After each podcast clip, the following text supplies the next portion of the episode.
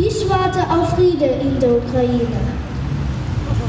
Heute, am 24. Februar 2023, ist es genau ein Jahr her, dass Russland die Ukraine angegriffen hat. Daran wird heute überall auf der Welt gedacht, natürlich auch bei uns in Leipzig. Deshalb schauen wir in dieser Folge Radio für Kopfhörer zurück auf das vergangene Jahr und auch wie der Krieg die Menschen in Leipzig beeinflusst hat. Mein Name ist Alexander Böhle. Herzlich willkommen zu Radio für Kopfhörer. Mephisto 976, Radio für Kopfhörer. Am 24. Februar 2022 marschieren am frühen Morgen russische Truppen mit Panzern in die Ukraine ein. Gleichzeitig werden verschiedene Orte auf dem gesamten Staatsgebiet von Luftangriffen getroffen. In Leipzig sind die Menschen zunächst geschockt. Noch am selben Abend versammeln sich 5000 LeipzigerInnen auf dem Marktplatz. In den kommenden Wochen gibt es zahlreiche Demos und Kundgebungen.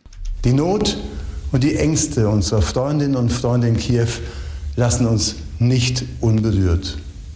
Vor dem Hintergrund der aktuellen Ereignisse möchte ich nicht nur die Solidarität, sondern auch den Willen der Stadt Leipzig ausdrücken, die vielfältige und lebendige Partnerschaft mit Kiew weiter zu intensivieren und unsere Partnerstadt mit unseren Möglichkeiten zu unterstützen. Das sagt der Leipziger Oberbürgermeister Burkhard Jung bei einer Demonstration am 1. März und auch viele Einzelpersonen versuchen so gut zu helfen wie möglich. Geleitet werden viele der Hilfsaktionen von LeipzigerInnen, die selbst aus der Ukraine stammen. Boris gründet zum Beispiel die Telegram-Gruppe Leipzig Helps Ukraine, um die Hilfsangebote zu koordinieren. Damit will er aus der Ferne helfen. Es ist natürlich äh, super schwer, aber durch diese Arbeit äh, kann ich äh, sehr gut die Emotionen abschalten und mich äh, auf die Sachen konzentrieren, weil ich weiß, äh, es ist nicht äh, nur ähm, eine Sache, die mir gut tut, sondern auch das rettet Menschenleben. Und auch die Politik in Leipzig versucht ihren Beitrag zu leisten. Im März beschließt der Stadtrat ein Hilfspaket. Also wir haben heute 9 Millionen Euro städtisches Geld beschlossen, im Übrigen einstimmig im Leipziger Stadtrat, dass zum einen Hilfe vor Ort geleistet werden kann, also dass Feuerwehrfahrzeuge in die Ukraine geschickt werden können, dass wir den hier ankommenden ein Dach über dem Kopf Versorgung sicherstellen können. Das erklärt Sören Pellmann, Bundestagsabgeordneter der Linken, und spricht damit schon ein Thema an, das in Leipzig schnell relevant wird. In den ersten drei Kriegsmonaten kommen über 8000 Geflüchtete nach Leipzig, bis Januar sind es 12.000. Viele leben davon zumindest vorübergehend privat bei Leipziger Familien, zum Beispiel bei dieser Frau, die wir im März auf einer Demo getroffen haben. Ich bin heute hier, weil ich vor einer Woche eine ukrainische Familie bei mir aufgenommen habe und äh, denen das auch ganz doll am Herzen lag, heute hier zu sein, mhm. damit sie das Gefühl haben, was tun zu können für ihr Land. Und genau, ich möchte sie dabei begleiten. Für die Menschen ist erstmal unklar, wie lange die Situation anhalten wird. Das ist nicht nur für die Unterbringung der Geflüchteten relevant, sondern zum Beispiel auch für die Schulen. Das erklärt uns im Mai Roman Schulz vom Landesamt für Schule und Bildung. Wir sind immer wieder an, an, der, an, der, an der Ausgangsfrage, äh, bereiten wir jetzt Kinder auf eine Integration ins deutsche Schulsystem vor und dann sind die in einem halben Jahr weg? Dann haben wir den Kindern nicht geholfen. Oder versuchen wir den Kindern hier zu helfen, dass sie bei der Rückkehr wieder schnell in ihrem Schulsystem einsteigen können. Es kommen aber nicht nur Geflüchtete aus der Ukraine nach Leipzig. Im April spielt das Symphonieorchester aus Kiew ein Solidaritätskonzert in Leipzig. Die Musikerin Lulia Nieporaneva erklärt, was ihr der Auftritt in Leipzig bedeutet. I'm so proud to be here and uh, I'm so sorry to be here. I believe this concert will help us to fight for our country the way we can do it. Viele LeipzigerInnen zeigen sich also solidarisch mit der Ukraine. Aber was genau das bedeutet, darüber gibt es dann vor allem in den letzten Monaten immer wieder Debatten. Zum Beispiel darüber, wer für die Unterbringung der Geflüchteten bezahlt. Den Kommunen geht das Geld aus, man muss es mal so deutlich sagen. Die Unterbringung ist ja, die Finanzierung der Unterbringung ist ja gedrittelt zwischen Bund auf der einen Seite und Ländern und Kommunen auf der anderen. Und der Bund bleibt fest bei seinem Drittel und wir brauchen hier dringend eine Komplettfinanzierung der Ukraine-Flüchtlinge, denn die kommen ja auch noch oben drauf, die sind in der jetzigen Rechnung gar nicht mit drin. Das forderte Matthias Haasberg von der Stadt Leipzig im vergangenen Jahr. Aber es geht nicht nur um Finanzen. Die Frage der Waffenlieferungen sorgt in Leipzig für viele Demos für oder gegen die Lieferungen. Nach einer Umfrage vom Deutschland-Trend vom Februar diesen Jahres gehen der Mehrheit der Ostdeutschen die Waffenlieferungen in die Ukraine zu weit. Gegen die Waffenlieferungen ist auch Thorsten Schleib vom Friedenszentrum Leipzig e.V. Wir fordern heute auf der Straße, dass dieser unverzüglich zu beenden ist, dass man in Verhandlungen eintritt, dass es einen Waffenstillstand gibt, und dass eine friedliche Lösung dieses Konfliktes gesucht wird, so wie auch bei allen anderen Konflikten. Die meisten Parteien, auch in Leipzig, setzen sich allerdings für die Waffenlieferungen ein.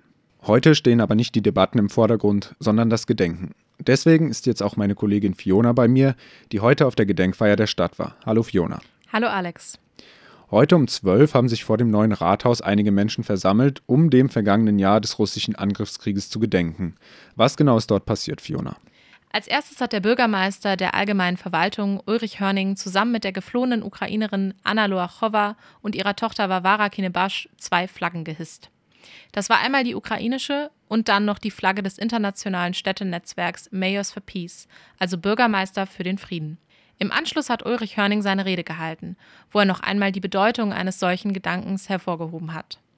Mit ihm habe ich nach der Veranstaltung nochmal gesprochen als Gesellschaft in Deutschland einen Beitrag dazu leisten, dass wir für Sicherheit und Frieden und Verteidigung in, in Europa einstehen. Hörning hat außerdem an die vielen engagierten LeipzigerInnen erinnert, die seit dem letzten Februar helfen. Er sprach von einem Wunder der zivilgesellschaftlichen Hilfe. Bei diesem einschneidenden Erlebnis in Europa stehe man zusammen. Das waren ja dann ganz deutliche Worte vom Bürgermeister Hörning. Anna Loachowa hat auch selbst eine Rede gehalten. Dort hat sie dann von ihren Erfahrungen erzählt. Sie ist vor einem Jahr mit ihren zwei Kindern nach Deutschland geflohen. Frau Loachowa hat uns dann geschildert, wie schwer es für sie zu begreifen war, dass im 21. Jahrhundert in Europa wieder Krieg ist. Besonders an diesem Tag. Das Wort Jahrestag bezieht sich auf die Tatsache, dass die Leute der Ukraine seit einem Jahr über die ganze Welt verstreut sind. Kinder sehen ihre Väter nicht, die Frauen ihre Ehemänner und Partner.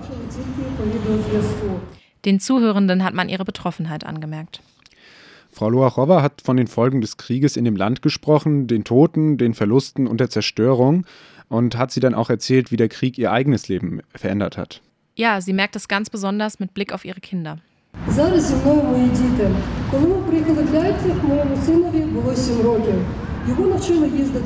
Meine Kinder sind heute mit mir hier. Als wir nach Leipzig gekommen sind, war mein Sohn sieben Jahre alt. Hier in Deutschland hat man ihm beigebracht, Fahrrad zu fahren. Da muss ich mit Schrecken, mit Entsetzen an all die Kinder denken, die für immer vier, fünf und sechs Jahre alt geblieben sind, die niemals Fahrradfahren lernen werden. Der Krieg bedeutet, dass über 40 Millionen Menschen ihren Alltag verloren hätten. Ja, und dann gab es vor Ort noch eine weitere Person, die auch persönlich betroffen ist natürlich und den Zuhörenden noch etwas sagen wollte. Genau, Frau Loachowas Tochter war Vara Kinebasch. Sie ist jetzt seit knapp einem Jahr in Deutschland, spricht deswegen auch schon ein bisschen Deutsch.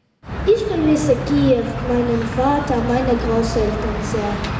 Meine beste Freundin lebt im Moment in Rumänien und ich weiß nicht, wann ich alle meine Freunde wiedersehen kann.